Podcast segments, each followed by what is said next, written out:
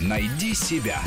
Интересные профессии с Аллой Волохиной. Педагог по технике речи – человек, который заставляет делать скучные упражнения, но если ученик проявит волю и не бросит занятия, через какое-то время его речь уже можно будет понять. Ну как, приняли? Ну, сказали, темперамент есть, но говор ужасный. Будто они ничего не поняли. А я говорю, я, я как у нас в жизни говорю, в Аханске, они говорят, то жизнь, а то искусство. Сказали, мы вас не приучим. Уж очень фрикативно. Всякому искусству предшествует техническое мастерство, говорил Гёте. Это действительно и для ораторского искусства. Техника речи включает в себя четыре основных раздела – дыхание, голос, дикцию и орфоэпию, то есть произношение слов. Для красивого голоса требуется правильное дыхание. Педагоги по технике речи учат диафрагмальному дыханию, которое также важно для оратора, как и для певца или музыканта, играющего на духовом инструменте. Педагоги занимаются коррекцией говора и речевых дефектов, обучением логическим ударениям и паузам, интонации, умению правильно распределять воздух по текстовому отрывку. Они знают, как влияют на дыхание наши эмоции и как бороться с этим влиянием, мешающим правильному произнесению текста. А маленькая такая, что сказала? Больше всех ругалась. Нет, говорит, мы не приучим. А что меня приучить? Что я девчонка, что ли? Как говорю, так говорю. Дура.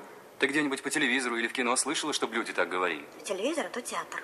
И сказали, вы жужжите все время. Как? Ну, уже говорю. Я им говорю, я могу не говорить. Но у нас все так говорят.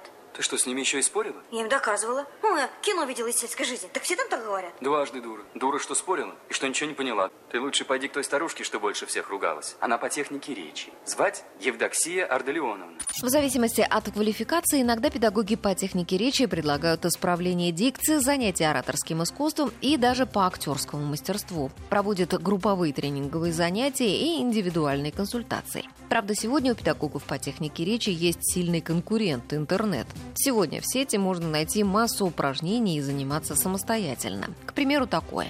Выберите предмет из домашнего обихода – стул, тапочки, что угодно. И тренируйтесь на время, рассказывая об этом предмете красивым литературным языком.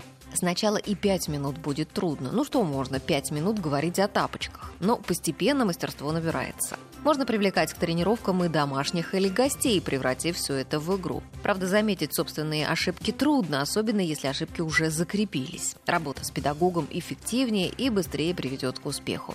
Евдокия Арлеоновна, я вас довезу.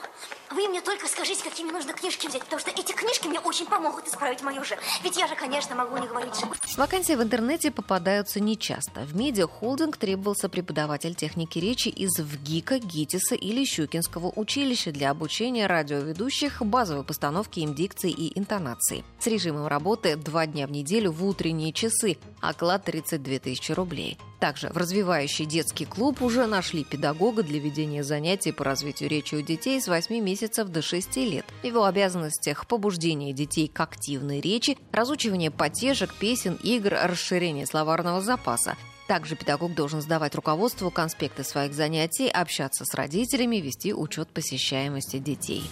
А капут папа лежит. Дрова, дрова, ну, дрова, дрова. Куртка, капюшон, купила капюшон. Надела капюшон, капюшон, как в капюшон машину.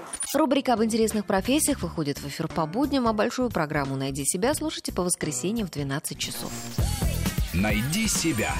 Интересные профессии с Аллой Волохиной.